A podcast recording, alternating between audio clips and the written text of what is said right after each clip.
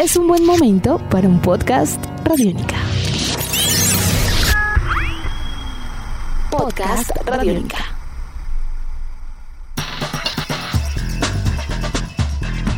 El plan Orlando está a punto de llegar al final de su primera fase o de su fase inicial. Luego de algunas semanas de cuarentena y de exigentes jornadas de entrenamiento, Norteamérica y el mundo se preparan para el regreso del fútbol profesional, la MLS, la Major League Soccer, con al menos 19 futbolistas colombianos listos para volver. Así comienza Tribuna Radiónica. Durante las últimas dos semanas en el complejo deportivo ESPN en Orlando, en la Florida, se vinieron concentrando los equipos que forman parte del fútbol profesional norteamericano para el regreso a actividades. Son 26 clubes de Estados Unidos, y Canadá. Entre estos dos países se agrupan estos 26 clubes que van a estar disputando del 8 de julio al 11 de agosto el torneo profesional que sufrió muchas modificaciones para poderlo completar, por lo menos en esta fase. ¿Cómo se va a disputar el torneo? Se va a dividir en dos partes. Primero, una fase de grupos, son seis grupos en total, se sortearon estos eh, clubes de esta manera. Esta fase cuenta como la temporada regular, por decirlo de alguna manera. Y la segunda fase va a ser una ronda eliminatoria con cuartos de final, con semifinal y final para determinar al ganador, al campeón, que va a tener tiquete directo para disputar la Conca Champions o el torneo de campeones de la CONCACAF en el 2021, por supuesto, y también va a tener una bolsa de premios de 1.1 millones de dólares.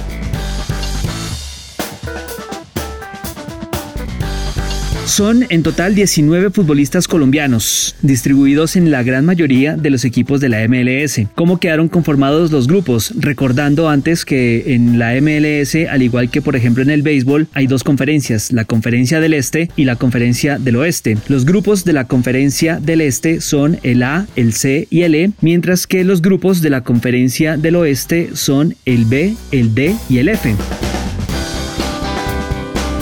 En eh, los grupos de la conferencia del Este hay bastantes colombianos. Vamos a repasarlos uno por uno de la forma más clara posible. ¿Cómo quedó el grupo A? Quedó conformado con eh, Orlando, con el Inter de Miami, con el New York City Football Club, con el Philadelphia Union, el Chicago Fire y el Nashville. En Orlando está jugando Andrés Perea y Santiago Patiño, más concretamente el Orlando City. En el Inter de Miami, recordemos el flamante equipo de David Beckham, va a estar Andrés Reyes, mientras que en el Nashville está Miguel Nazarit y Jimmy Medranda. Por su parte, dentro de la Conferencia del Este y pasando al grupo C, pues está el Toronto, el New England Revolution, el Montreal Impact y el DC United. En el New England Revolution hay un colombiano, se trata de Luis Alberto Caicedo. Y en el grupo E es el único en el cual no hay ningún colombiano jugando allí. Hablamos del Atalanta, del Fútbol Club Cincinnati, el New York Red Bulls y el Columbus Crew.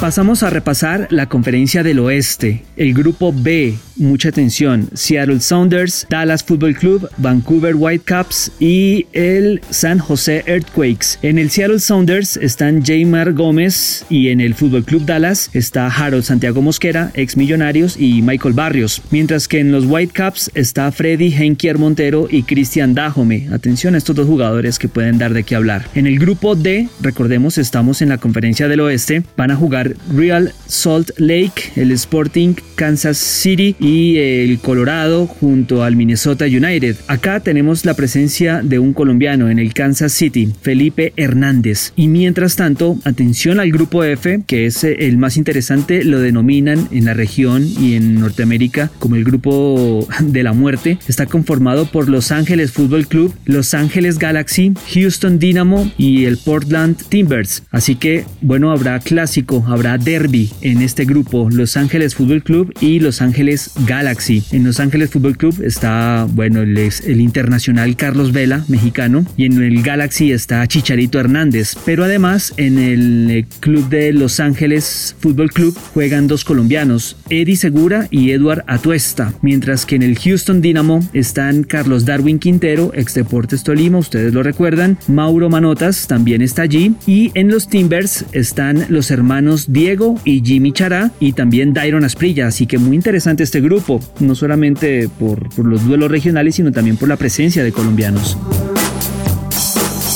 ¿Cuándo termina la primera fase? El 25 de julio. Los octavos de final se van a disputar del 25 al 28 de julio. Los cuartos de final se van a llevar a cabo del 30 o el 30 de julio, para ser más concretos, y el 1 de agosto, mientras que las semifinales se van a disputar el 5 y el 6 también de ese mes, y la gran final se va a llevar a cabo el 11 de agosto en total.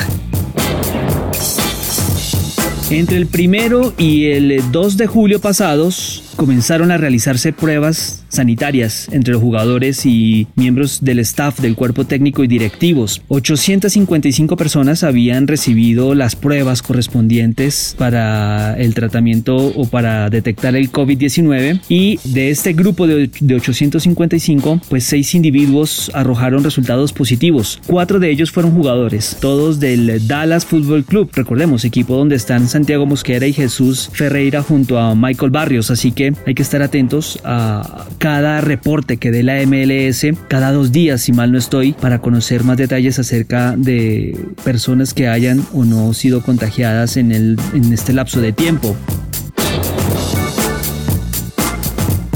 También la MLS y la expectativa en torno a, la reactivación del fútbol está en ver la reacción de los 26 clubes a esta situación racial y social que vive Norteamérica en estos últimos días. Eh, la MLS anunció que no iba a sancionar a ningún jugador, la FIFA también, que quisiera protestar contra el racismo y contra todo este tipo de rechazos de carácter social y seguramente teniendo en cuenta en la coyuntura norteamericana con un Donald Trump que está bastante exigente en este tipo de circunstancias y que ha tenido ya bastantes cruces con la gente del fútbol americano, con la NFL, pues sí será interesante también observar cómo reaccionan los diversos clubes de la MLS ante lo sucedido con George Floyd hace ya un poco más de un mes. Entonces vamos a estar también pendientes de ello. Por lo pronto, el fútbol norteamericano regresa con 19 de los nuestros y de a poco la nueva normalidad se va apoderando del deporte a nivel mundial. Edición de este podcast a cargo de Juan Messier. Mi nombre es Juan Pablo Coronado y nos volveremos a encontrar en otra edición de Tribuna Radiónica. Nuestros podcasts están en radionica.rocks, en iTunes, en RTVC Play y en nuestra app Radiónica para Android y iPhone. Podcast Radiónica.